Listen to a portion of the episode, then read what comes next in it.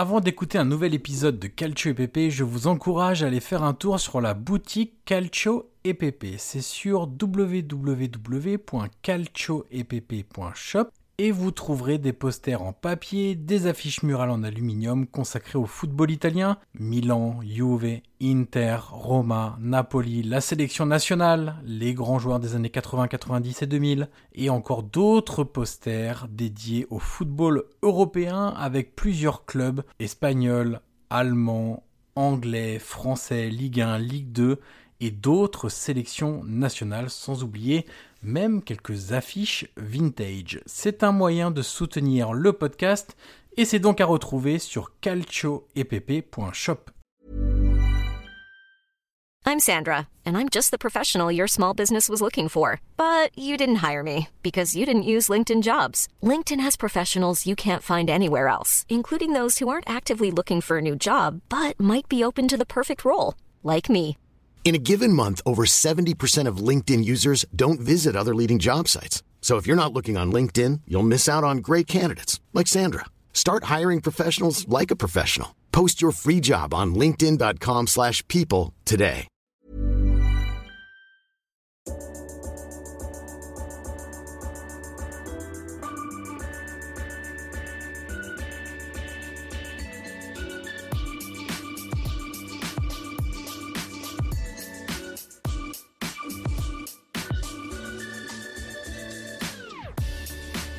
Ancora Totti, lo aspetta Materazzi, Totti si porta quasi in zona tiro, Totti si è liberato, pallonetto, Francesco!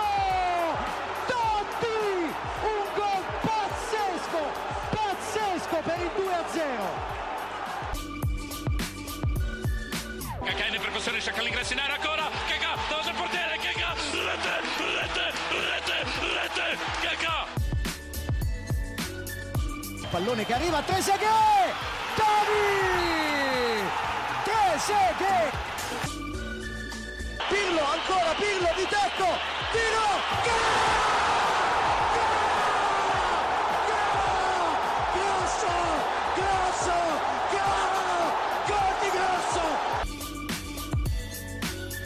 Prova a girarsi Icardi, destro secco, rete, rete, proprio lui, il capitano, fa esplodere San Siro.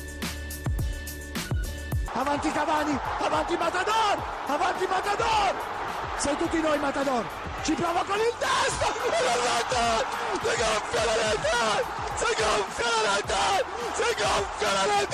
Matador. Bonjour à toutes et à tous et bienvenue sur un nouvel épisode du podcast Calcio EPP, le podcast 100% football italien. Je suis bien évidemment toujours en compagnie de Guillaume Maillard Pacini. Salut Guillaume. Salut Johan, salut tout le monde. Alors Guillaume, aujourd'hui on revient sur le sacre du Napoli, vainqueur du championnat d'Italie saison 2022-2023. On va évidemment parler en détail de la saison du Napoli, des joueurs, de l'entraîneur, du jeu, des célébrations du Scudetto à Naples, parce qu'évidemment ça a été euh, une vraie déflagration à Naples de, gagner un Scudetto 33 ans après le, précédent. Mais je voulais qu'on commence par euh, quelque chose de beaucoup plus euh, dans l'émotion entre guillemets. Euh, quel est ton coup de cœur de la saison du Napoli? Alors quand je dis ça, on n'est pas obligé de prendre un joueur, on n'est pas obligé de prendre l'entraîneur, le jeu, etc. Mais si je te dis saison du Napoli, toute compétition confondue, le premier truc qui te vient à l'esprit? Écoute, euh, moi je vais peut-être en surprendre plus d'un ou plus d'une, mais c'est vrai comme, en fait, moi je vais te donner le moment où j'ai compris que le Napoli voulait gagner le titre. Alors il y en a eu deux. On en a parlé euh, pour dévoiler un peu les coulisses off juste avant d'enregistrer. Le premier, c'est alors je parle vraiment de, la Serie A. euh, le premier, c'était contre la Roma où voilà, c'était pas un match fou. Euh, on se dirigeait tout droit vers un 0-0 euh, assez assez tristoun. Et c'est vrai que sur sur un but assez assez dingue d'Ozymen, un, un éclair de génie, une frappe surpuissante pour tromper Rui Patricio, ils il s'en sortent et ils ramènent les trois points, on va dire, de manière assez pas surprenante, mais c'est vrai que euh, était quand même en fin de match et plus personne ne pensait que le Napoli pou- pouvait s'en sortir. Et ça a montré beaucoup euh, du, du mental qu'avait cette équipe-là. Et, et le deuxième, toujours en championnat, c'est la victoire à Milan. Pareil, euh, pas pas un match incroyable avec Milan quand même qui domine les débats largement, euh, que ce soit en première ou en deuxième mi-temps. Et c'est vrai que le Naples arrache un penalty, Giroud égalise. Et en fin de match, euh, sur un centre de, de Manuel tu as, Simeone, un peu le super sub de la saison. Alors il a eu des blessures, mais c'est vrai qu'il a quand même participé au, titre de Naples. Et, et, ils arrachent les trois points minants encore une fois. Et, et c'est vrai qu'il y a eu une espèce de passage de témoin, même si voilà le, le combat a encore duré, on va dire, quelques semaines après. Euh, mais voilà, pour moi, en tout cas, c'est les deux matchs-là où je me suis dit, c'est évidemment pas les matchs les plus éclatants, c'était pas des démonstrations, mais c'est parfois dans les difficultés ou dans des moments plus compliqués. On en a vu la dernière à Naples, où parfois ils, ont un peu cédé assez facilement, notamment ce match à Empoli qui avait fait date. On avait beaucoup parlé dans, dans Catch PP euh, la saison dernière. Voilà, ces deux matchs-là qui étaient pas dingues pour moi. Là, je, je me suis dit, eh ben cette saison c'est peut-être celle de Naples, et ça l'a été. Et toi, Yoann, du coup, quel était tiens, ton, ton petit coup de cœur ou ton gros coup de cœur de, de la saison euh, si tu un joueur ou, un match comme moi Alors, euh, je suis parti sur un match aussi. Euh, en fait, j'ai eu deux souvenirs immédiats. le premier, c'était en championnat. C'est évidemment un match qui avait fait beaucoup parler. C'est le 5-1 contre la Juve, qui avait été une, une ouais, une démonstration totale en fait.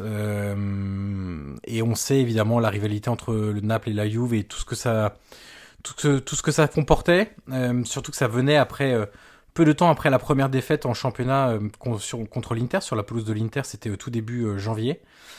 Mais en fait, je crois que le moment, j'ai choisi le moment peut-être le plus impressionnant pour moi dans la saison, et c'est en Ligue des Champions. C'est en tout début de saison, le 4-1 contre Liverpool. Ce, ce match-là, en fait, c'est bizarre, mais c'est presque un témoin de ce qu'a été la saison de Naples et ce qu'a été la saison de Liverpool. Euh, certains diront que euh, Naples a battu, on l'a vu après, un Liverpool qui n'était pas génial. Euh, possible, évidemment, mais ça n'en réduit pas moins la qualité, l'expression collective, la domination de l'équipe de Spalletti sur, sur, sur Liverpool.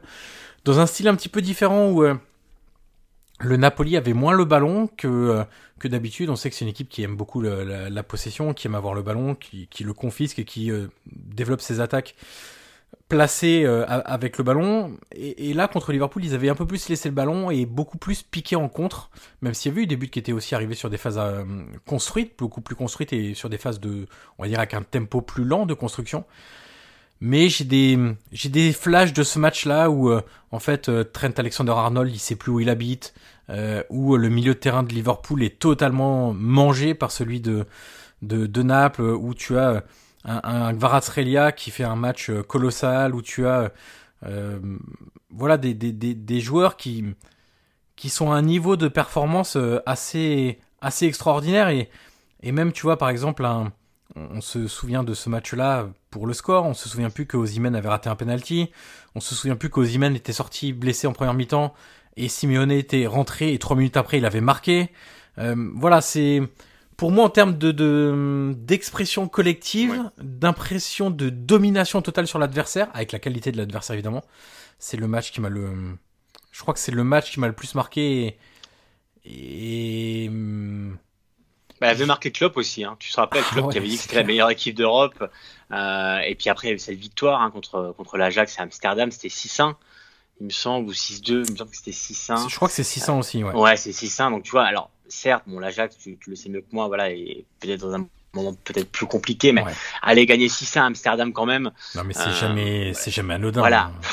Faut dire que la phase de poule du Napoli en Ligue des Champions a vraiment été assez impressionnante parce que on a vu aussi la dimension européenne. Alors certes, elle s'est arrêtée contre contre Milan en quart, mais en tout cas, en début de saison, on peut dire que ça annonçait un peu la, la, la suite des choses. Donc, euh, c'est certain que ce match, un peu contre, contre Liverpool, contre un, contre un adversaire quand même qui était finaliste récent de, de la C1, voilà, ça, ça, tu, tu, pouvais comprendre quand même que cette saison, le Napoli, c'était une équipe redoutable et, qui pouvait aller très loin en, en Serie A, voire en Ligue des Champions. Mais tu sais, Guillaume, je réfléchis. Et est-ce jusqu'où il faudrait remonter pour avoir une équipe italienne qui te donne un tel sentiment de puissance face à un gros européen? Parce que c'est pas juste, euh, tu vois, euh, l'Ajax 6-1, euh, tu peux trouver l'adversaire. Oui, Mais là, le 4-1 contre Liverpool, avec le sentiment que il y en a eu 4, mais il y aurait pu en avoir 8 en fait dans ce match-là, tellement ils étaient forts et costauds, tu vois. Si on prend les récentes performances en Ligue des Champions des clubs italiens, j'ai du mal à trouver une performance aussi non, je suis en train de repenser un peu à la You finaliste, enfin aux deux You finalistes avec Allegri, ouais. Euh, s'il y a eu des matchs éclatants, mais Disons que là, c'est vraiment, c'était vraiment un combo entre évidemment le score, qui est une chose, mais c'est vrai que l'expression le, match en soi, la prestation, le contenu, c'était vraiment quelque chose. C'était comme une déflagration, tu sais, comme une déflagration en Europe et en Italie, parce que quand tu gagnes comme ça sur la scène européenne, même les autres clubs italiens se disent bon bah ces saisons de Napoli, c'est quand même quelque chose, et, ça te donne aussi à toi-même de la conviction. Bah, en te disant que si tu peux faire ces matchs-là en Europe, tu peux évidemment les reproduire en, en championnat. Mais là, comme ça, c'est certain que, de, que voilà, faudrait réfléchir plus longuement, mais euh, même, cette, même du côté de la Juve d'Allegri. D'ailleurs, on peut demander aux auditeurs hein, qui ont plus de temps que nous pour, pour regarder si eux, ils ont des. Même l'Inter, même. Alors Milan, c'était il, y a plus longtemps. C'est pas. C'est vrai que. Non, mais tu vois, par exemple, euh, truc tout bête, mais le, le Roma-Barça 3-0. C'est évidemment une euh, super performance. Mais t'as pas ce sentiment-là de. de, de de d'un club italien qui écrase son adversaire. C'est pas le cas. Le Roma Barça, c'est pas ça le match. Et surtout, c'est un match retour avec le résultat. Enfin, tu vois, c'est compliqué, c'est un contexte totalement différent parce que tu es dos au mur, tu sais ce que tu dois faire pour te qualifier. C'est évidemment une performance incroyable, mais c'est totalement, c'est pas du tout le même contexte que, que, que cette victoire-là contre, du, du Napoli contre Liverpool. Donc, euh, ouais, c'est compliqué, mais en tout cas, c'est un, une bonne question. Donc, si les auditeurs auditrices ont des idées, euh, bah, ils n'hésitent pas à nous le dire sur Twitter et, sur les autres plateformes. Mais c'est vrai que c'est une, une bonne question. Alors Guillaume, on va donner quelques chiffres de ce Scudetto, de ce troisième titre du Napoli, qui d'ailleurs dans le, palmarès entre guillemets du, championnat d'Italie euh, rejoint la Roma avec trois titres également dans, les clubs qui comptent aujourd'hui. Euh, donc titre remporté à cinq journées de la fin, ce qui est un co-record entre guillemets parce qu'il y a d'autres clubs qui avaient réussi cette performance-là, mais euh, on n'a pas fait mieux tout simplement. 26 victoires, 5 nuls et 3 défaites au moment où on enregistre, on est le 9 mai. Euh, la première défaite, c'était sur la pelouse de l'Inter début janvier lors de la 16e journée. 70, euh, 70 buts marqués, pardon, meilleure attaque, 23 buts encaissés, meilleure défense. 62% de possession de moyenne, évidemment largement en tête de cette statistique en Serie A. 27 ans d'âge moyen, c'est plutôt la fourchette basse. Milan est à 26 ans et demi, par exemple. Euh, L'Inter est à 30 ans d'âge moyen, euh, la Lazio est à 29 et demi, la Juve est à 28 et demi, la Roma à 28,4. Donc euh, c'est c'est vraiment fourchette basse de, de Serie A. Osimhen, actuel meilleur buteur du championnat à 5 journées de la fin avec 23 réalisations. Kvaratskhelia, meilleur passeur avec 10 passes décisives à 5 journées de la fin. Bref, quand on dit tout ça, mon cher Guillaume, ça donne un peu une image de Ouais, d'une domination absolue, avec un titre en fait qui était déjà joué à la mi-janvier. J'ai regardé euh, par curiosité.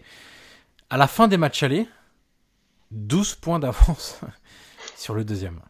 Non, mais emails, on peut même rajouter qu'il a dépassé Georges Weah sur la totalité de, ses buts en Serie A.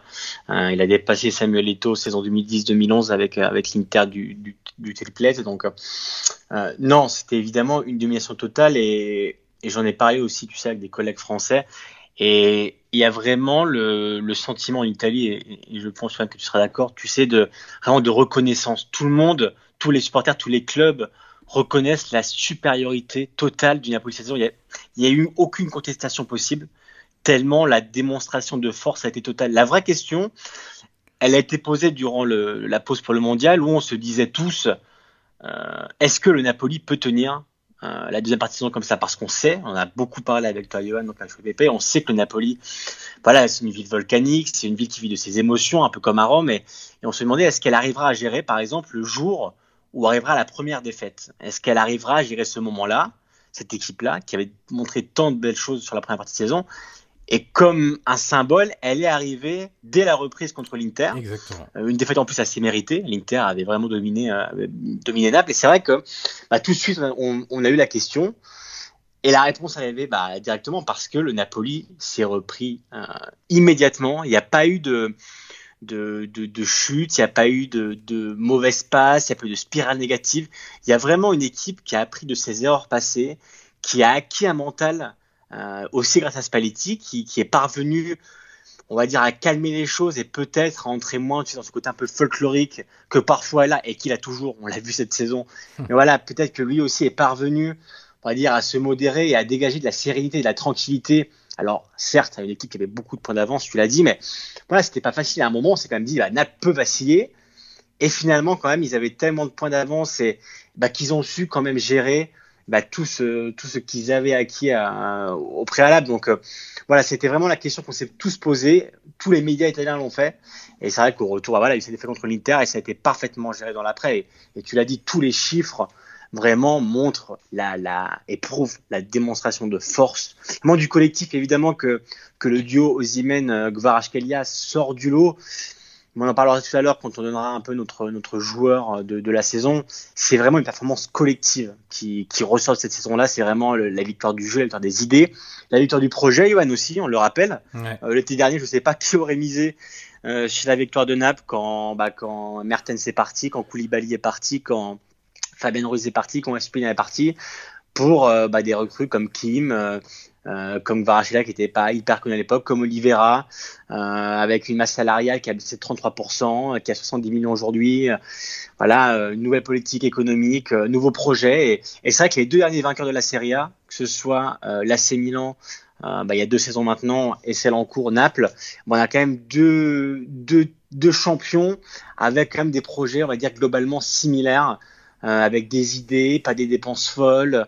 Donc vraiment voilà, il y a vraiment une espèce de virage idéologique pour moi euh, qui ont été entamés par, qui est entamé pardon par Naples et Milan et, et, et je trouve que c'est aussi un vent de fraîcheur, Johan, pour pour la Serie A et les autres clubs italiens. Un peu la, la, marche à suivre. Alors tu, tu parlais de, de la défaite à l'Inter qui aurait pu être un, un point de bascule au retour de la Coupe du Monde.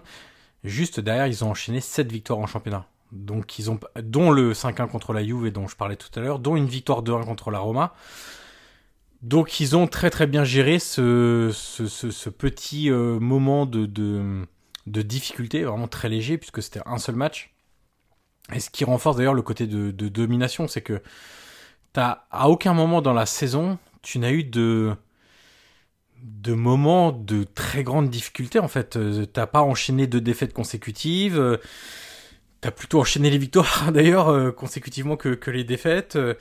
Il n'y a pas eu de, de, de moment où il y a eu une alerte maximale. Il y a eu des blessés, mais finalement, quand tu as un projet de jeu clair et établi, bien structuré, où où, les, où tu recrutes bien pour que les joueurs s'adaptent facilement à ce système-là, où l'entraîneur travaille beaucoup avec les individualités pour les faire entrer dans le, dans le collectif, bah, c'est pas une ou deux absences qui, qui vont te gêner euh, dans l'élaboration du jeu, dans tes performances, etc. On l'a vu, Ozymen a encore été absent cette saison à hein, Guillaume, comme comme chaque année un peu euh, depuis qu'il arrive à Naples, il a des moments où il est absent, mais Simone a fait un super intérim, il a marqué des buts.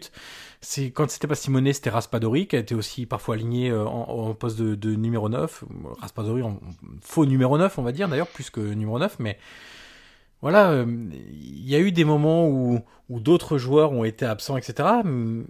Mais la force du collectif du Napoli, euh, quels que soient les joueurs alignés au final, que ce soit Politano ou Lozano, que ce soit, euh, je sais pas, que Zilinski a eu un petit moment de creux, bah on a mis Elmas, puis quand Elmas y rentrait en cours de match ou qu'on faisait appel à lui, il était très bon. Enfin, on peut, tu vois, par exemple, Joan Jesus qui a joué plusieurs matchs quand Kim a eu des petits problèmes, bah, Joan Jesus a été bon. Euh, qui aurait dit que Joan Jesus pouvait euh, avoir ce niveau-là aujourd'hui après euh, l'expérience à la Roma? Donc, qui pourrait dire que, enfin, qui aurait pu dire que Mario Rui aurait atteint ce niveau-là quand on sait d'où il vient lui aussi, encore une fois, après un passage compliqué à la Roma? Le, le, le Napoli, je trouve, tu, tu sais, il y a eu un on parlait tout à l'heure, tu sais, du, sentiment de domination sur un match face à un gros contre Liverpool. Euh, la Juve d'Allegri dégageait une force qui était plus une force acquise à travers l'ADN, euh, presque plus une force mentale, une sorte d'autoconviction que même dans les matchs qui étaient mauvais, la Juve l'emporterait. Et ça, c'était une, une, sorte, une, sorte pardon, de, de, domination aussi, quelque part. C'est pas du tout la même domination que ce qu'on a vu du Napoli, mais c'était une domination aussi où tu disais, de toute façon, à la fin, c'est la Juve qui va remporter le championnat. Et, et au final, on avait raison, puisque la Juve en a remporté 9 euh, consécutivement. C'est une autre sorte de domination. Voilà. Si on doit penser à une domination comme ça par le jeu, euh, là encore, si on doit réfléchir, remonter dans les années, il faut remonter à très loin, en fait. Euh, parce que même on peut prendre l'Inter de Mourinho qui ressemblait beaucoup plus en termes de de typologie de domination à la Juve d'Allegri qu'au Napoli de Spalletti. Même la Roma de Capello en 2001, c'est la même chose. Euh, le Milan d'Ancelotti, au final, c'est un peu entre les deux, je trouve. Euh, le... Tu sais, on aurait pu, on aurait pu avoir la Roma de Spalletti si elle avait été Ah championne, oui, un peu dans l'esprit. Si elle l'avait été, mais tu vois un peu dans le- dans l'esprit. Dans Mais on revient au même entraîneur, bizarrement. Oui, bien sûr. Ou, ou tu sais, un qui aurait pu euh, avoir ce sentiment-là, mais il est tombé sur beaucoup plus fort, et c'était la domination justement Alle- Allegri, c'est le Naples de Sarri. Le Naples de Sarri qui fait 91, je crois, 91 ou 92 points. Quat- 91. 91, hein, c'est ça, hein, qui, Ouais. qui, qui est merveilleux aussi à voir jouer, avait un peu ce sentiment-là, mais il, il, il était face à une Juve qui était en, en tel contrôle des émotions qu'au final, euh, euh, ils n'avaient pas réussi à gagner le Scudetto. Mais voilà, je, je, trouve que, en fait, rarement, avec la position de départ du Napoli, un, titre a été aussi mérité, en fait. Parce que le Milan, l'année dernière, évidemment que c'est un titre qui est largement mérité aussi. Mais le Milan, dans l'histoire du football italien, n'a pas la même position que le Napoli. Euh, moi, je disais récemment à l'antenne que moi, un tel exploit, entre guillemets, parce que moi, je considère aujourd'hui que ce qu'a fait le Napoli de Spalletti, c'est un exploit. Euh, pour moi, il fallait remonter à la Samp de 91 euh, et le titre gagné par la Samp de, des Mancini, des Viali, etc. Euh, parce que on peut reprendre, bon déjà parce que les trois clubs du Nord, ils ont pris quasiment tous les titres depuis ce moment-là. Je crois que depuis 92, il y a que euh, 2000 Lazio et 2001 Roma qui ont échappé aux trois clubs du Nord. Donc déjà, ça pose un peu le, le- le- la performance du Napoli. Et ensuite, il faut pas oublier euh, quel joueur avait Capello à la Roma et quel joueur avait Ericsson à la Lazio en 2000. Là, on est un peu. Moi, je trouve que le Napoli part plus loin que les clubs romains en, en 2000 et en 2001. Donc, euh, vraiment, euh, euh, tu sais, il y a le fameux débat du mérite ou du pas mérite dans le football. Moi, j'ai un peu de mal avec la notion de mérite, mais je vais aller en- un peu au-delà de ce que je pense de cette notion-là. Mais vraiment, je trouve que cette saison, le, Oui. le titre est pour le coup, je vais reprendre ce mot-là, même si je l'aime pas, mérité. Mais d'où le, d'où le sentiment, comme, comme je te disais, Ivan, d'unanimité, vraiment. euh, ça faisait très longtemps. Alors certes, il y a toujours eu, tu sais, les messages, euh, voilà, sur les réseaux sociaux, euh, des clubs entre eux, mais là vraiment, moi qui écoute aussi souvent les radios italiennes, bah, comme toi qui lis la presse, il y a vraiment une personne n'est allé contre ce Scudetto-là tellement il a été dominé, tellement il a été mérité et tellement il a été mérité à travers le jeu. Surtout la, la- différence, c'est que vraiment le jeu, cette déflagration que, dont tu parlais contre Liverpool, elle a été continue tout au long de la saison. Et, et tu parlais de la rivalité, on va dire un peu nord-sud, on va dire euh, du nord au Mezzogiorno. Et il faut rappeler quand même un chiffre qui est assez imposant, c'est que si tu prends la Juve, l'Inter et l'AC Milan, c'est quand même 74 titres cumulés à eux trois. Euh, si tu prends dans l'histoire, on va dire du, du championnat, les seuls titres, hein, je parle qui ont échappé au Nord, t'as évidemment les trois de la Roma et les deux de la Lazio. Après t'as celui de, de Cagliari, de, de en, en Mhm. 70, et t'as les trois euh, maintenant du Napoli. Donc t'as quand même, tu vois, un contraste assez fort euh, entre entre le Nord et le Sud. Donc c'est aussi une victoire plus plus symbolique, on va dire, même bah, de manière un peu générale, parce que c'est une hégémonie de plus de 20 ans maintenant qui s'arrête entre les victoires de la Juve, la victoire de l'Inter et les victoires du Milan. Donc euh, voilà, c'est une c'est un, un titre de champion vraiment hautement symbolique, tant par le jeu ou tant que même par sa dimension, on va dire plus voilà, euh, de, de manière plus comment dire plus concentrée par rapport à la, la géopolitique. Donc il y a vraiment quelque chose de il y a une fierté évidemment du Sud, mais euh, mais voilà, c'est c'est quelque chose qui, qui ne fait vraiment aucun débat pour ceux qui bah, qui n'ont pas la chance comme nous de, de vivre un peu le le- l'Italie, la presse, les radios. Vraiment en Italie, j'ai pas entendu un témoignage contre ce Napoli-là. Et, et ça, ça en dit long quand même dans un pays où le clubisme, tu le sais, est très important. Quand tout le monde euh, appelle les radios pour dire bon bah écoutez bravo Napoli, bah tu sens quand même qu'il y a un sentiment de domination de Naples et du coup les autres qui vraiment se sont sentis impuissants face à la bande à, à Spalletti. Alors Guillaume, qui dit Scudetto, dit célébration euh, par la suite. Oui. Et, et tu sais, c'est, je sais pas si t'es comme moi, mais euh, euh, ça fait un moment que j'essaie de réfléchir à ce qui pourrait se passer, ce que pourrait être le visage de la ville en cas de titre. Et bon, ça a répondu à nos attentes, je pense. Euh, alors c'est un titre qui a été fait en deux fois. La première fois, c'était euh, au soir de la 33e journée à, à euh, avec le, match nul du Napoli euh, qui, a donné le titre au, au club. D'ailleurs, soit dit en passant, c'est un truc que j'ai déjà dit à la radio, mais je vais quand même le dire ici aussi, pour tous nos éditeurs et auditrices. Euh, J'avais dit, euh, je remercie la Lazio d'avoir gagné la veille contre Sassuolo. Euh, tu sais, c'était un peu la condition pour que euh, euh, Naples ne fête pas le titre à l'hôtel, en fait, tout simplement. Euh, il fallait que la Lazio batte Sassuolo, ce qu'ils avaient fait difficilement, mais ils l'avaient fait quand même. Et, je trouvais ça bien qu'ils l'aient fait parce que euh, je, je suis euh, effaré euh, que euh, la quatrième ligue en Europe, euh, qui potentiellement peut être bientôt troisième ligue en Europe au classement UEFA, soit dans l'incapacité de nous pondre un calendrier où le club qui joue pour le titre et son plus son principal euh, je vais dire concurrent mais c'est même pas ça ils ont même pas été concurrents la Lazio mais on va dire le club qui était le plus proche d'eux au classement ne puisse pas jouer en même temps alors que les deux clubs n'ont aucune compétition européenne et n'ont aucune euh, demi-finale de Coupe d'Italie ou finale de Coupe d'Italie.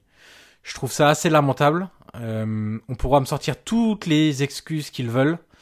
Euh, je trouve que, tu vois, pourquoi je dis que merci la Lazio d'avoir battu Sassuolo, c'est parce qu'en fait, si la Lazio n'avait pas battu Sassuolo, les images du titre qu'on aurait eu du Napoli, c'est pas sur le terrain, c'est pas avec les supporters, ça serait venu dans un deuxième temps, bien entendu, mais ça aurait été à l'hôtel.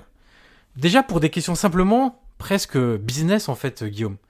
Tu sais, la Serie A, ils arrêtent pas de nous dire ah on travaille sur les droits télé parce qu'il faut qu'on les vende mieux à l'étranger, il faut qu'on les vende mieux aussi en Italie, ce qui sera pas évident. Il faut qu'on développe les recettes liées aux droits télé, etc. Mais en fait, si le Napoli avait fêté son scudetto à l'hôtel, la Serie A n'aurait été propriétaire d'aucune image qui aurait fait le tour du monde. Aucune image parce que c'est le Napoli qui aurait réussi à communiquer avec euh, leurs équipes de production, avec les équipes TV. Peut-être qu'il y a un reporter de Sky qui aurait été admis ou de Dazone par exemple. Mais la, la Serie A aurait été propriétaire ou ses diffuseurs d'aucune image exclusive de la fête à l'hôtel. Première chose. Deuxième chose, quand tu veux valoriser ton produit, parce que tu estimes qu'il faut mieux vendre tes droits télé, bah commence par valoriser les moments les plus importants d'une saison de ton produit. Les moments les plus importants, c'est la fête du titre. C'est comme ça, c'est ce que les gens veulent voir, c'est la fête, c'est c'est l'enthousiasme, c'est les rires, c'est les larmes, c'est les les joueurs qui sont dans un état pas possible, c'est la communion avec les supporters, etc. Si tu es dans l'incapacité, encore une fois, je le répète, d'organiser deux matchs en même temps, du premier et du deuxième, pour s'assurer que, en cas de titre, les joueurs puissent fêter avec leurs supporters, je trouve que c'est un grand signe de défaillance de la Ligue. C'est un grand signe aussi de, non-compréhension des enjeux médiatiques de l'instant, du moment Scudetto. Parce qu'encore une fois, même ne serait-ce qu'au niveau business, je le répète, la Ligue n'aurait eu aucune belle image propriétaire du moment du Scudetto et je trouve ça lamentable. Alors toi, tu penses que c'est dû au diffuseur? Parce que toi, les, auditeurs peuvent te poser la question. Est-ce que tu penses que c'est du diffuseur? Bon, Ce qui est forcément probable parce qu'on le sent en Italie, c'est co-diffusé entre DAZN et Sky, mais on sait évidemment que, voilà, eux sont ont probablement leur dernier mot à dire. On sait que le préfet aussi de de Naples et d'Udine, voilà, avait eu beaucoup de discussions pour essayer de décaler les, les, les matchs. Euh, voilà, on sent qu'il y a eu comme un enjeu politique, un enjeu sportif. Euh... Non, mais alors en fait, en fait, l'histoire des préfectures, etc. Très sincèrement, regarde Guillaume. Qu'est-ce que ça aurait changé pour la préfecture de Rome que le Lazio Sassuolo se joue mercredi soir ou jeudi soir? Non, mais moi, je là-dessus. Je... Strictement ouais, rien. Bien sûr, bien sûr. Deuxième bien chose. Euh, les diffuseurs. Si tu es une ligue et que t'es pas foutu de faire comprendre à tes diffuseurs que les plus belles images elles seront sur le terrain et pas à l'hôtel. Est-ce que tu penses que Dazone, qui diffusait le match, je crois, le match du Napoli, euh, est-ce que tu penses que Dazone aurait fait la même audience euh, si le Napoli avait été sacré sur le Udinese et Napoli, si le Napoli avait été sacré la veille à l'hôtel? Ah non, bien sûr, bien sûr. Donc, c'est même pas dans l'intérêt des diffuseurs de faire ça. L'intérêt des diffuseurs, c'est d'avoir les plus belles images possibles pour qu'elles tournent dans le monde entier et qu'on dise oh là là, regardez, c'était chouette la fête sur Dazone. Tout le monde a vu les supporters du Napoli fêter avec les joueurs, etc. Regardez les belles images, tout est brandé Dazone, mis sur les réseaux sociaux, etc., etc. Donc en fait, que ça soit la ligue, les diffuseurs, les préfectures, il y a zéro excuse pour la programmation ridicule qu'ils nous ont offert sur cette fin de saison. Et heureusement, vraiment, je le dis encore une fois, merci à la Lazio d'avoir battu solo parce que sinon, on aurait eu des images vraiment bidons. Mais d'ailleurs, le supporter de Naples était content. Hein, ouais, ouais, bien sûr. Bien sûr, c'est pour ça, tu vois. Mais, mais justement, ça doit être un marqueur. La Ligue devrait comprendre ce genre de truc. Même les supporters de Naples voulaient que la Lazio batte Sassuolo. Ils voulaient pas. C'est-à-dire qu'ils voulaient que leur, leur premier poursuivant gagne le match. Tu te rends compte du truc ridicule dans lequel on est? Donc bon bref, ça c'était juste pour pour en parler un instant parce que vraiment ça m'a ça m'a chauffé pendant plusieurs jours de, de voir que on le sent, que, que cette ligue ne comprenait finalement rien à rien. Bref, euh, Guillaume, parle-nous de la fête dans dans Naples euh, jusqu'au bout de la nuit. Écoute, folie, folie. Évidemment, les, feux d'artifice, on a vu les vidéos sur les réseaux sociaux. Euh, alors, on parle de nuit, mais c'est vrai que moi, j'ai beaucoup d'amis à Naples qui n'ont pas dormi du tout. Euh, c'est des messages à 6 heures, tu vois, quand moi je me lève, eux allaient se coucher. Enfin voilà, c'était évidemment l'explosion de d'une attente de 33 ans. Euh, c'est vraiment une ville.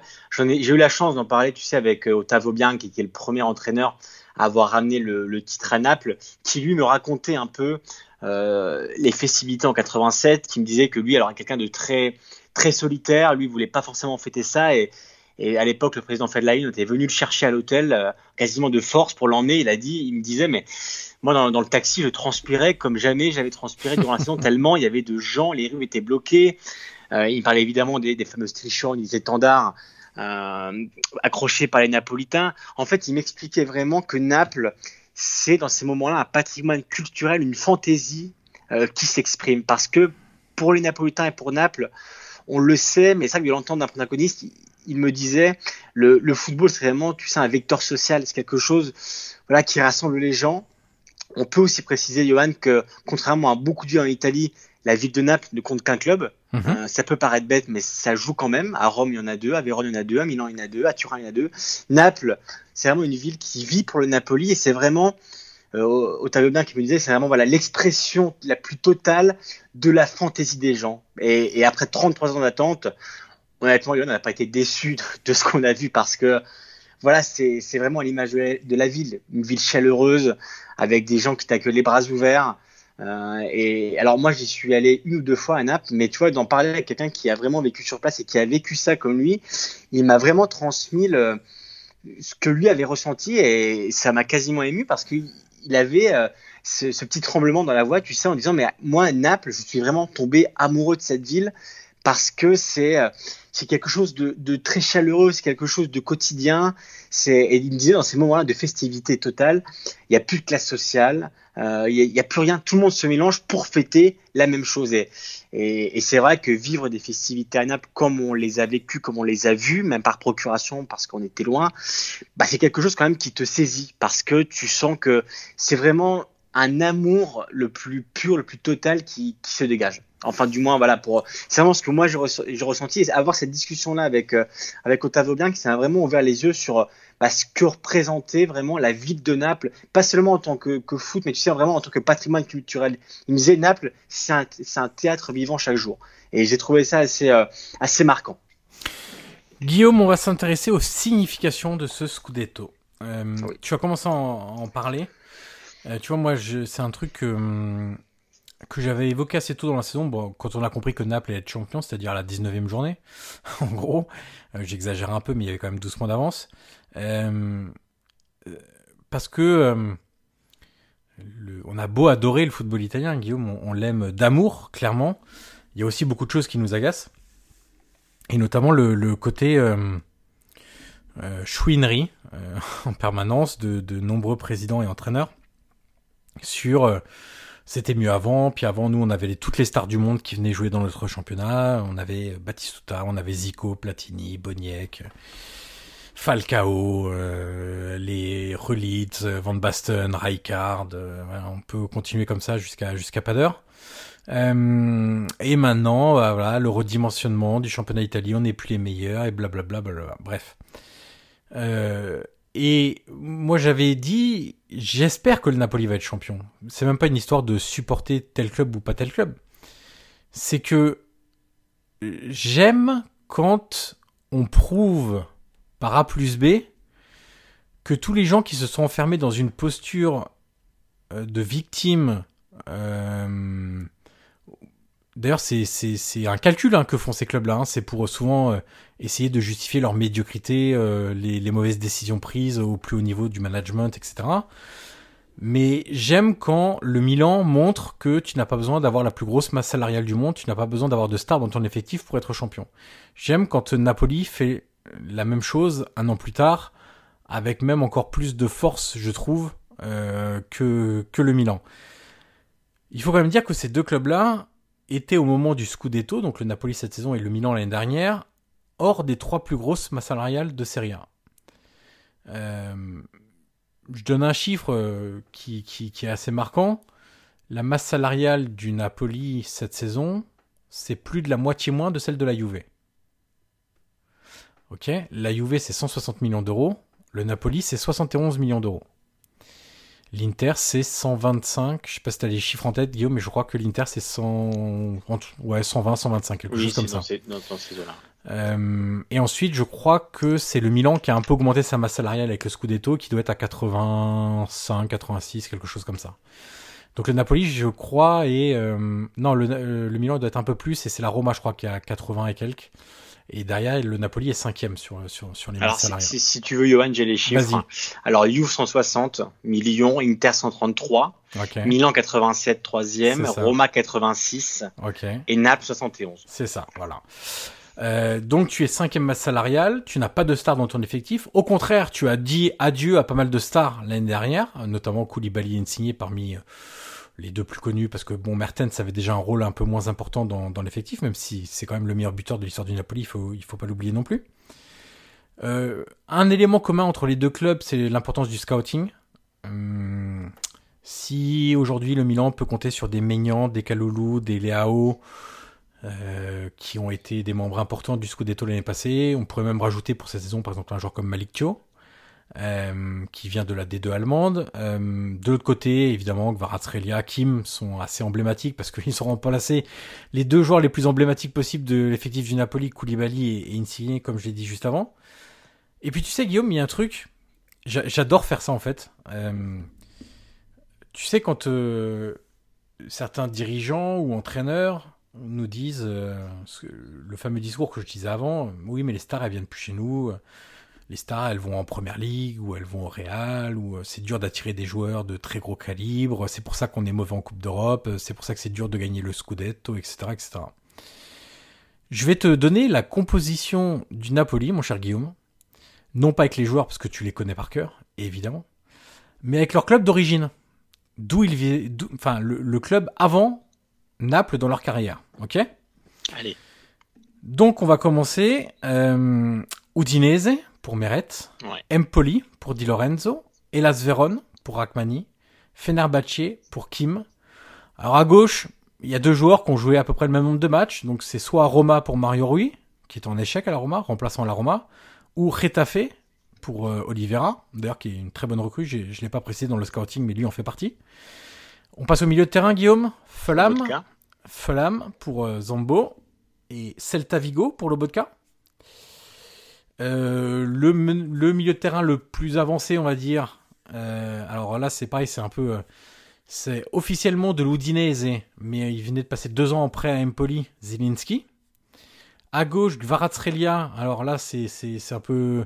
Moi, je considère entre guillemets que c'est le Rubin Kazan parce que sans la guerre en en Ukraine euh, il serait resté au Rubin Kazan et après il est retourné en Géorgie mais bon il n'aurait pas ce prix là d'ailleurs. Voilà c'est ça. Te le racontais hein, que entre guillemets grâce à la guerre techniquement c'est le club géorgien mais je considère un peu plus quand même que c'est qui vient de Kazan quelque part tu vois mais ça ça, ça change pas grand chose Ozymen c'est donc Lille et à droite Lozano c'est le PSV ou Politano c'est un peu le même cas que pour l'arrière gauche c'est l'Inter Ok, remplaçant à l'Inter.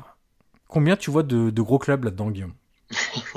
Bah écoute, il y en a quasiment aucun. Hein, de... Voilà. Et derrière, tu peux ajouter euh, Elmas qui vient de Fenerbahce. Tu peux ajouter, on a déjà parlé du, double latéral gauche euh, avec Retafe. Il y a d'autres joueurs qu'on peut ajouter hein, comme ça euh, qui viennent. Raspadori, c'est Sassolo. Simeone, c'est l'Elas Vérone. Mais ça prouve, ça prouve, Johan, simplement que, bah simplement, c'est facile à dire, mais la programmation, les idées.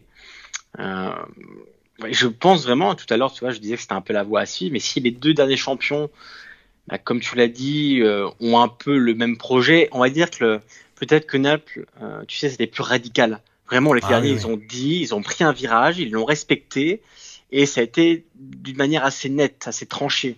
Et c'est pour ça aussi que c'est peut-être un peu plus marquant, mais mais en tout cas, on, grâce à bah voilà tout ce que tu viens de dire au niveau des clubs précédents, ça prouve quand même que alors ça prouve aussi déjà que Spalletti, et ça on le savait, a toujours euh, eu cette capacité à faire progresser ses joueurs.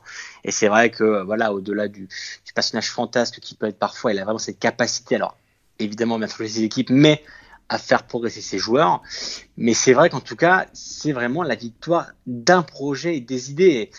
Alors on en parlera peut-être après, mais, de savoir si un cycle peut s'ouvrir, et ça dépendra de beaucoup de facteurs. Mais, c'est, moi je partage un peu ce que tu disais sur le, côté d'être content pour cette victoire de Naples. C'est vraiment le, la masse salariale.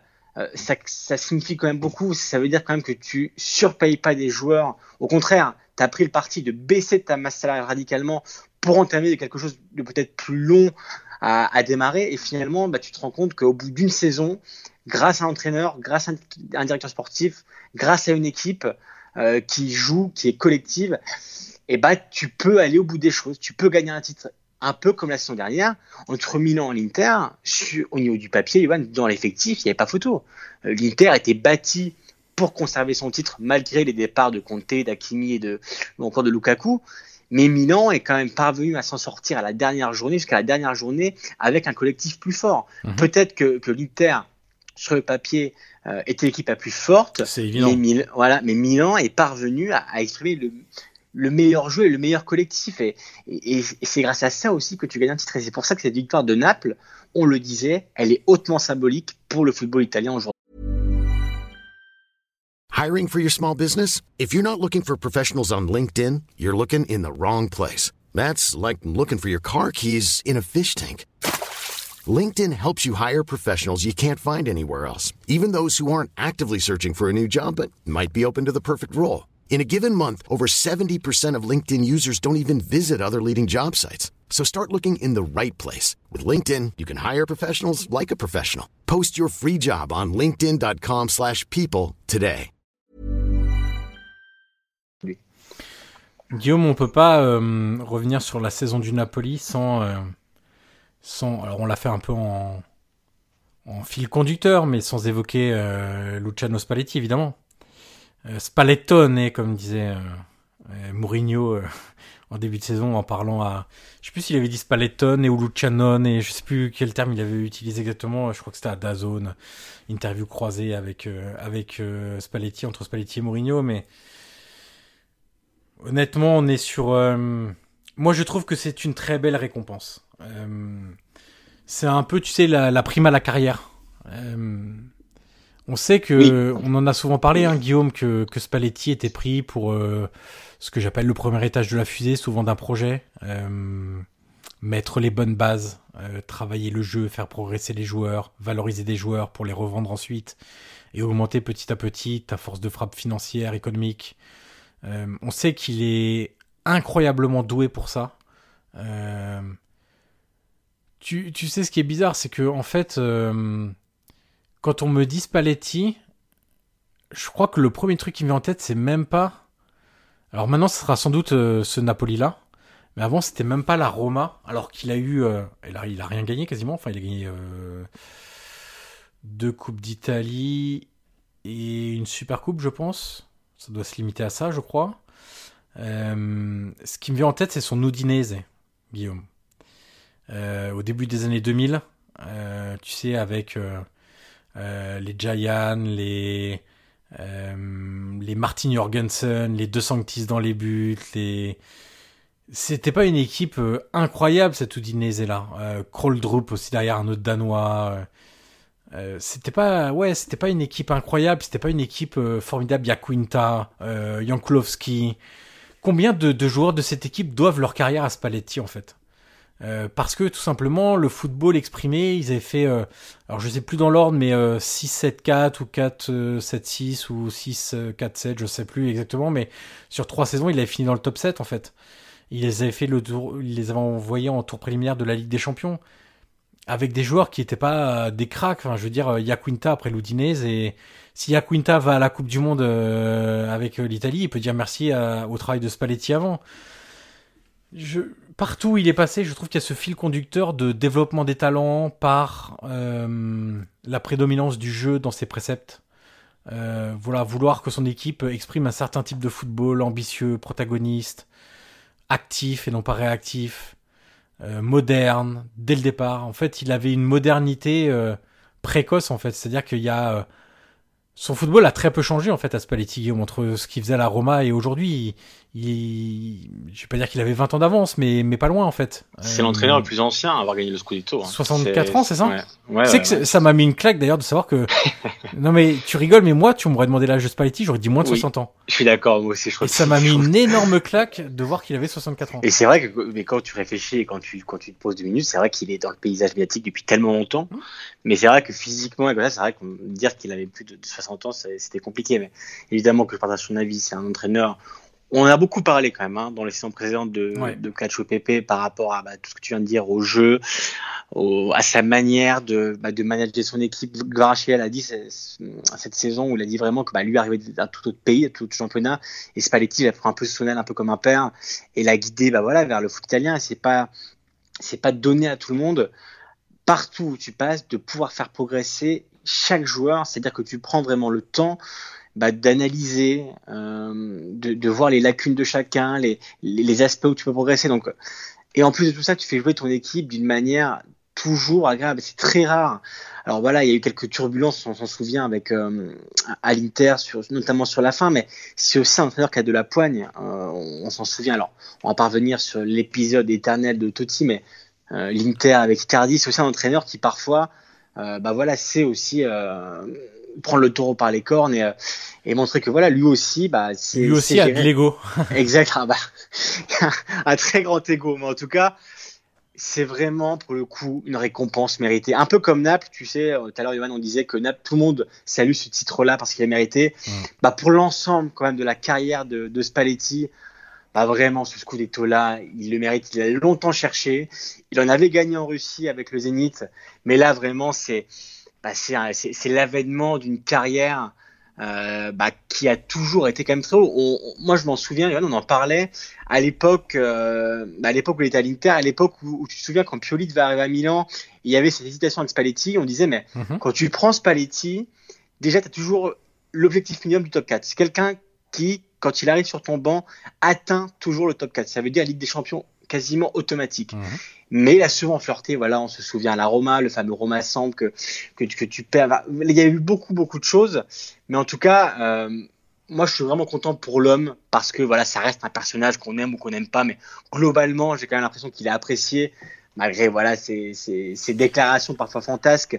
Mais en tout cas, son pour côté très théâtral. Voilà, très théâtral, où, où tu as l'impression que tout est calculé à chaque fois, ces, ces grandes phrases parfois rhétoriques. Voilà, on en a l'habitude, mais c'est un personnage quand même du football italien dont on a besoin. Mais au-delà de ça, voilà, pour le jeu, pour pour tout ce qu'il a amené dans tous les clubs où il est passé durant du, toute sa carrière, c'est vraiment un scudetto que lui méritait particulièrement. Tu sais, Guillaume, euh, tu as parlé de Pioli tout à l'heure. Euh.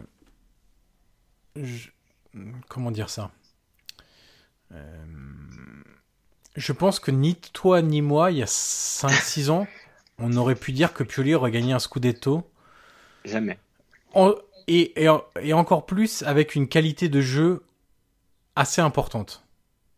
Ou très développée même. Avec Spalletti, moi j'avais toujours le truc de ok c'est un beautiful loser mais tu te dis s'il obtient le bon club au bon moment mais je pensais pas à Naples tu vois je pensais plutôt à une équipe comme la Juve ou un Milan fort ou un Inter fort ce qui n'était pas le cas quand il arrivait à l'Inter de te dire il a quand même tout ce qu'il faut pour gagner un titre ce, ce, ce mec là euh, il a ce fil conducteur depuis plus de 20 ans maintenant du jeu de et attention, quand tu disais c'est top 4 minimum, c'est même... Euh, T'as raison d'utiliser minimum. C'est-à-dire que souvent, il va au-delà des objectifs fixés. Preuve en est encore avec le avec le Napoli où ils finissent troisième, je crois, la saison dernière, et premier cette saison. Vraiment, il y a quelque chose de tu sais, c'est un peu, euh, c'est un peu la sécurité sociale, Spalletti.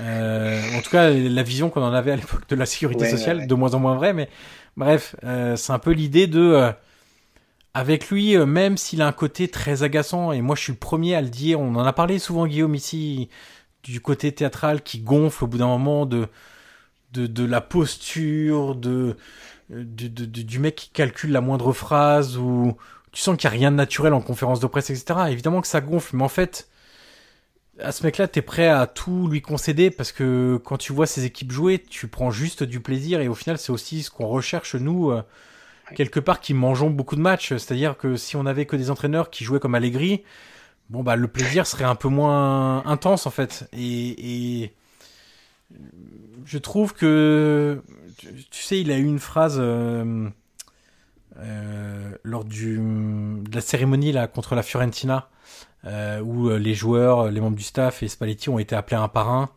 Et Spalletti a même eu le micro pour glisser quelques mots. Et où tu sais, il a dit, euh, je sais plus exactement la tournure exacte, mais je vais essayer de le résumer. Mais il avait dit, on m'avait dit que Naples était la ville des miracles. Euh, si vous, vous avez réussi à me faire gagner un scudetto, euh, imaginez les miracles que vous pouvez accomplir. C'est un truc comme ça. Je sais plus exactement, c'est pas parfaitement ça, mais c'est le sens de, de, de, la déclaration de, de Spalletti et on a le sentiment qu'il a, qu'il a trouvé ouais, son, son îlot de, de bonheur en fait à Naples. Et il faut espérer que ça continue, il faut espérer que, que le Napoli réussisse encore de, de très belles performances, pas simplement de bonnes performances, mais aussi de belles performances, parce que c'est ce qu'ils nous ont montré. Oui tout au long de tout au long de la saison. Et tu sais, tu sais, Johan, une dernière chose sur Spalletti dont on n'a pas parlé, c'est que hum, sa pause lui a fait du bien. Euh, tu te souviens parce que départ mm -hmm. de l'Inter, on, voilà, tout le monde rigolait parce qu'il était dans Séville en Toscane. Euh, sur Instagram, vous pouvez voir les, les photos. Enfin, il, il, a fait quand même une pause euh, assez longue. Et, et, je trouve, par exemple, contrairement à Allegri qui a eu la même pause mais qui pour moi n'en a pas profité, on va dire, pour mettre un peu à jour son fichier. Ah bon? Euh... Mais mais en fait, tu vois, Spalletti, durant cette pause-là, eh ben je trouve quand même qu'il, alors évidemment, il le disait, il a, il a, suivi le foot, il a suivi les matchs, il a su couper quand il le fallait, mais il a aussi compris le virage un peu idéologique bah, que prenaient les joueurs en ce moment et que prenait le, le football. Et, et, pour moi, voilà, parfois les entraîneurs, mais ils ont besoin de, bah, de faire un peu un switch. Et, et cette pause-là pour Spalletti, pour moi, dans, dans sa Toscane, bah, a été bénéfique parce que lui a été capable bah, de faire ce switch-là, justement. Et, et, et, ça, c'est quelque chose bah, peut-être qui est invisible aujourd'hui, mais tu vois, dans, dans, bah, de le rappeler, c'est quelque chose qui, pour moi, voilà, on va dire, l'a fait progresser, l'a, voilà, vraiment, il a, il a mis à jour son, son document bah, d'entraîner, de, management, et, et, ça marche. Donc, euh, donc parfois aussi savoir s'arrêter et, et, regarder un peu ce qui se fait ailleurs, bah, ça peut être bénéfique pour, euh, pour un entraîneur. Guillaume, on va terminer cet épisode spécial Napoli par un coup de cœur. Alors, euh, en tout début, on a ouvert par un coup de cœur général, le coup de cœur de la saison, quelque chose qui nous avait énormément marqué, auquel on repensait quasiment immédiatement quand on parlait de la saison du Napoli. Là, c'est plus spécifique, le coup de cœur, le joueur coup de cœur, très précisément. Euh, je te propose de, de, de, commencer, mon cher Guillaume. Allez, Quel est le joueur que tu as envie de... Ah, je commence moi? Euh, Bah écoute, j'avais commencé au début. Alors, d'accord, je vais, Allez, honneur, je vais honneur commencer. L'idée, c'est de...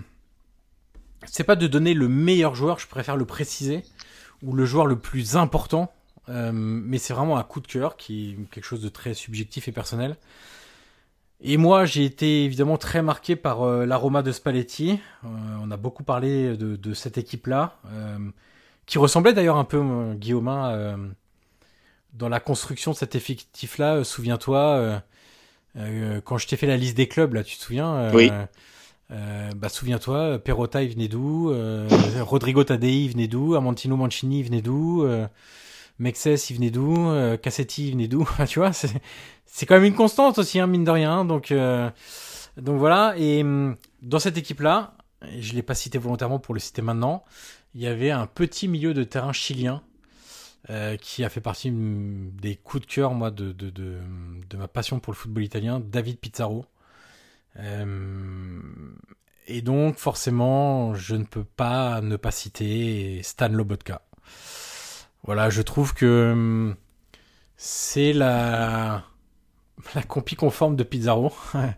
Euh, on, connaît l'importance du 6 devant la défense euh, dans les équipes de Spalletti pour à la fois avoir la qualité technique suffisante pour orienter le jeu, pour avoir une première construction propre, à la fois sur de la passe verticale mais aussi horizontale, pour avoir l'intelligence de savoir quand lâcher le ballon rapidement, quand le garder, quand jouer en avant, quand jouer vers l'arrière, quand il faut calmer les choses, quand il faut reprendre un temps de construction parce que l'équipe en face est bien en place, quand il faut euh, aussi être en capacité de sortir du pressing adverse si tu as un, adversaire qui vient te presser très haut, bah, un joueur comme Lobotka ou comme Pizarro à l'époque, avec ses feintes de corps, avec ses mouvements euh, très particuliers, ses, ses extérieurs du pied, ses, sa conduite de balle pied droit, pied gauche, intérieur, extérieur, euh, est en capacité de, de, gérer tout ça.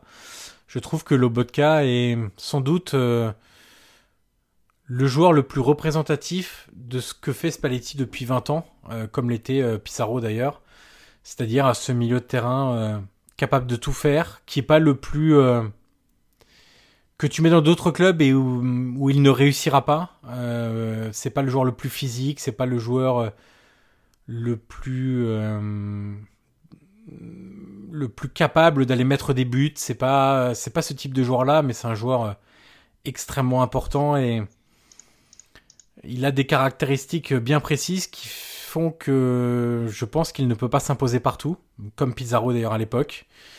Mais voilà, si j'ai un joueur qui m'a donné un plaisir immense cette saison et j'ai cette sensibilité-là, moi, pour les milieux de terrain depuis toujours. Euh, Stan Lobotka est vraiment un digne représentant de, la domination totale du Napoli. Euh, il a bouffé un nombre incalculable de milieux de terrain adverses.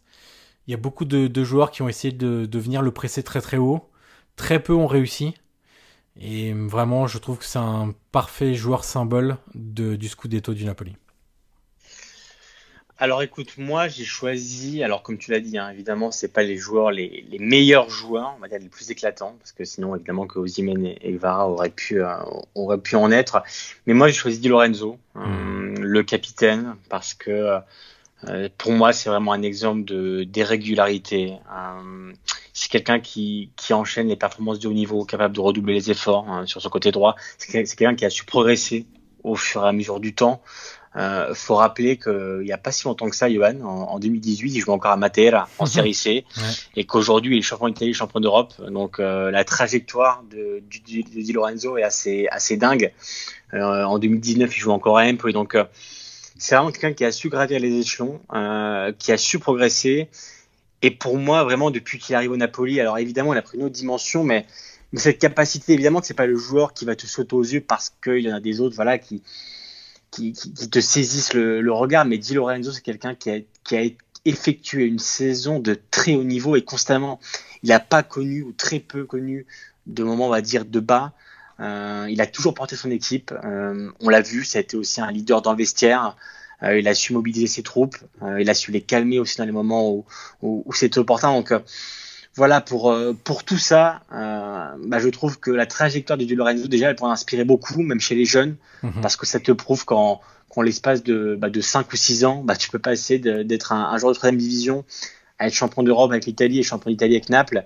Et, et c'est en plus quelqu'un, euh, tu sais, Johan, qui, qui est correct. Mhm. C'est-à-dire que euh, alors tu le sais, moi je suis pas un grand fan euh, de Mancini de la Roma par exemple, tu vois, euh, qui a pour moi vraiment une attitude assez irritante en général, tu sais. Ah c'est quelqu'un vraiment.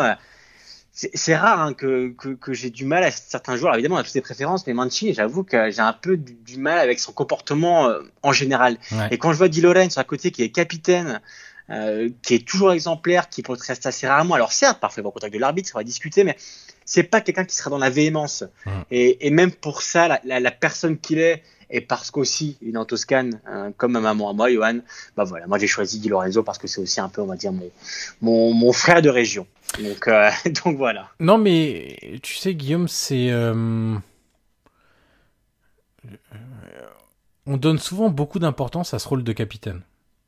Tu sais, on entend tout le temps plein de trucs. Euh, voilà, il faut un charisme incroyable. euh, euh, il faut être ultra fédérateur, euh, faut être un leader sur le terrain, euh, faut limite mettre ton meilleur joueur. T'en as qui qui pensent aussi que le capitaine, faut mettre le meilleur joueur, tu vois. Bah lui, euh, en fait, euh, il a pas un charisme incroyable. C'est pas le meilleur joueur sur le terrain. Ça veut pas dire qu'il est pas bon, hein, mais c'est juste pas le meilleur joueur du Napoli. Et pourtant, c'est un capitaine qui a la gueule d'un capitaine en fait. Ouais. Tu vois, c'est un peu bizarre, mais Tu sais, même dans la posture, Ouais. toujours droit, tu sais, Ouais. le, le torse bombé. euh, C'est quelqu'un vraiment qui a l'attitude de, pour moi, parfaite du capitaine, sans jamais être dans l'excès, dans le, bah, de, de, de surenchère tout le temps à la moindre faute. Enfin, pour moi, voilà, il représente parfaitement ce, ce Napoli-là. Et, et c'est aussi, euh, tu parlais de la belle histoire, euh, évidemment, en l'espace de 5 ans, de passer de la D3 à titre de champion d'Italie, sachant qu'il y a deux ans maintenant, il a remporté l'Euro aussi. Euh, c'est aussi, euh, effectivement, euh, un beau symbole de se dire que c'est quand même le, joueur qui va soulever le trophée après Maradona. Tu vois, tu, tu passes de la superstar interstellaire ne pèsons pas nos mots, à un joueur, j'ai presque envie de dire lambda en fait. Et hum, je trouve que c'est aussi la preuve de tout le travail qui a été fait par Naples, qui a été accompli par Naples sur savoir détecter les bons joueurs, les mettre dans un bon environnement, les faire progresser avec le club.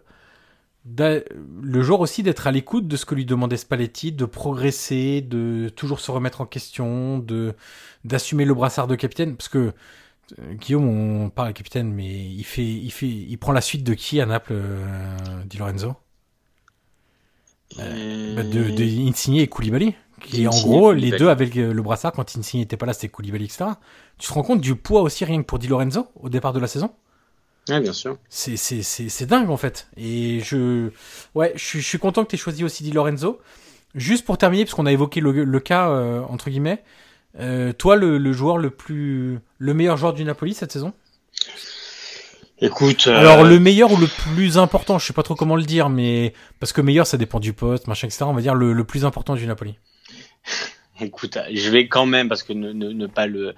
Pour moi, Osimhen, voilà, pour moi, quand, tu- quand tu es champion, avoir un, un buteur de ce calibre-là, et, et aussi a passé un cap, hein, parce qu'Osimhen cette saison est exceptionnelle, mais ça n'a pas été toujours le cas à Naples. Hein, on se souvient euh, sa blessure avec Skriniar. Enfin, moments plus compliqués, mais pour moi cette année vraiment, il a été décisif quand il le fallait. Après, on aurait même pu parler de Meret qu'on a très peu cité, qui pour moi, vraiment Osimhen cette saison, il a pris cette dimension-là capable de bah, d'amener le, le, le Napoli vers le titre avec ses buts, avec avec vraiment sa manière d'être. On, on avait souvent parlé de lui dans le passé, Johan, tu sais, euh, parfois un peu trop, comment dire, c'est sa gestuelle, euh, parfois un peu trop, trop, comment dire, démonstrative. ouais. Et cette saison Un vraiment, peu trop nerveux quoi. voilà, voilà, cette saison vraiment, j'ai vu un Osimhen leader d'une équipe capable d'être championne. Et, Ouais. et pour moi, ça, le- cette capacité à se calmer pour lui cette saison, c'était un peu l'image aussi du Napoli. Bah, il a, il a fallu du sang-froid pour aller au bout. Et le Napoli en était capable. Et c'est pour ça que pour moi, Osimhen, évidemment, comme une sorte d'évidence, est, est- est le meilleur joueur du, du Napoli. Bah, je vais te rejoindre et tu sais ce qui, ce qui, ce qui a fait pencher la balance euh, pour Osimhen, c'est qu'en fait, je trouve que son absence se voit. Ça veut pas dire que Simeone et Raspadori sont pas des bons joueurs, mais en fait, dans le profil, ils t'apportent tellement de choses et tellement de choses différentes par rapport à Simeone et, et Raspadori, cette capacité à jouer aussi bien dans les pieds que dans la profondeur, ce que font assez peu les deux autres joueurs. Euh, Je parle de la profondeur. Le jeu aérien qui est incroyable de Simeone. Euh, de Simeone. Simeone aussi, pl- plutôt pas mauvais d'ailleurs dans le jeu aérien, mais de Osimhen. Osimhen est quand même sur la saison dernière et la saison en cours, si on prend championnat et Coupe d'Europe euh, confondus, mélangés, euh, est le joueur qui a le plus marqué, qui a marqué le plus de buts de la tête dans les quatre grands championnats européens, plus la Ligue 1. Je veux dire, on n'est pas sur quelque chose d'anodin quand on a une telle qualité athlétique aussi. Donc, euh, je suis d'accord. En fait, euh, tu vois, on peut hésiter, hein, évidemment. Gvara, lui, Kim, Lobotka. euh, je trouve qu'il y a des, des, dans toutes les lignes, il y a eu des joueurs importants, mais même Zambo, hein, Zambo fait une très grosse saison aussi, Zambo Anguissa. Évidemment. Mais, mais et, Mais Meret aussi, hein, tu sais. oui, bien sûr, bien sûr. il a su progresser. on s'en souvient, rappelle-toi, hein, son match à Empoli qui pour moi voilà, était assez marquant la saison dernière, où, où il rate une relance. Enfin, cette saison, il a été, il a affiché un très très haut niveau et, et c'est aussi symbolique de bah, du mental que, que, que ce Napoli a eu et, et de sa manière à, à, bah, ne jamais baisser la garde. Et, et Meret en, en est aussi l'exemple. Mon cher Guillaume, voilà qui boucle notre podcast spécial Napoli Campione d'Italia. Euh, on doit dire que c'est quand même rafraîchissant hein, aussi, hein, mon Ouais. cher Guillaume. Et mine de rien, quand on y pense, Guillaume, 2023 Napoli, 2022 AC Milan, Milan. 2021 Inter, 2020, la Juve, quatre champions différents sur les quatre dernières saisons. C'est Pas plutôt mal. pas mal. Après avoir connu 9 ans de dynastie, qui, qui, c'est pas pour autant que c'était pas mérité, hein. Mais c'est chouette d'avoir un peu de, de turnover Bien et sûr, de ouais. suspense à nouveau dans le championnat italien. Et, et- et dans un prochain podcast, tu vois, donc pour, on va attendre un peu, euh, voir un peu l'évolution de, de ce Ouais. qui se passe à Naples, mais parler un peu évidemment de, on le sait, un June, Alexandre June, le directeur sportif qui pourrait partir. Même Spalletti, est hein, c'est pas clair. hein. Ouais, mais eh ben, exactement, même Spalletti. Donc on va attendre un peu l'évolution des choses. Euh, on va aussi voir l'évolution de, de nos clubs en Europe. Mais voilà, on pourra faire une mise à jour quand même. hein. Là, on a vraiment axé sur le Napoli champion, mais on verra bien si cette capacité à, à créer un cycle euh, est, est toujours possible. Mais c'est certain que, en tout cas, si tu perds Spalletti et June, Toli, euh, ce sera forcément un coup extrêmement dur à digérer après un titre comme ça. Mais en tout cas, pour l'instant, la fête, elle est Ouais. toujours, euh, elle est toujours là à Naples, Ivan, donc on va pas gâcher ça. Mais en tout cas, dans un prochain podcast, évidemment, on pourra, on aura plus d'informations aussi, faire un point sur le possible cycle euh, que pourrait ouvrir Naples. Évidemment, et puis on fera peut-être, euh, mon cher Guillaume, euh, ce qu'on a toujours fait en fin de saison, notre 11 de, 11 de l'année. Bien sûr, Parce bien que c'est, c'est quand même un, un podcast qu'attendent aussi les auditeurs et auditrices de. Et tu sais, Ivan, j'ai eu une vision, et je dois. Oula, oula. Ouais, j'ai eu une vision. Je crois qu'on va avoir un club italien en finale de Ligue des Champions. je crois. Je suis pas certain, mais je crois. Ouais, je crois qu'on s'approche du 100%. Mais bon, Donc on pourra en parler aussi. effectivement, il y, a y une belle fin de saison à vivre du côté de, de- des clubs européens, espérons-le. Enfin, en tout cas, pour un, un d'entre eux, un sur les cinq, c'est sûr. Les, les quatre autres, on verra. Mais on pourrait avoir une très belle fin de saison aussi également sur, euh, sur le plan des Coupes d'Europe. Voilà, mon cher Guillaume, qui boucle notre épisode spécial Napoli champion. Un titre vraiment qui nous a enthousiasmés, clairement comme euh, des milliers, des centaines de milliers de Napolitains. On remercie euh, encore une fois les auditeurs et auditrices. On rappelle les 5 étoiles, mon cher Guillaume, sur Apple Toujours. Podcast. Euh, je crois qu'on peut même noter sur Spotify maintenant. On peut noter partout. Voilà, n'hésitez pas à partager le podcast, etc. Vos retours sont... parlez-en. Voilà, Parlez-en vous- aussi autour de vous. vos retours sont les bienvenus, donc n'hésitez pas. Et puis on se dit à très vite pour un nouvel épisode du podcast Calcio et Pépé. Ciao ciao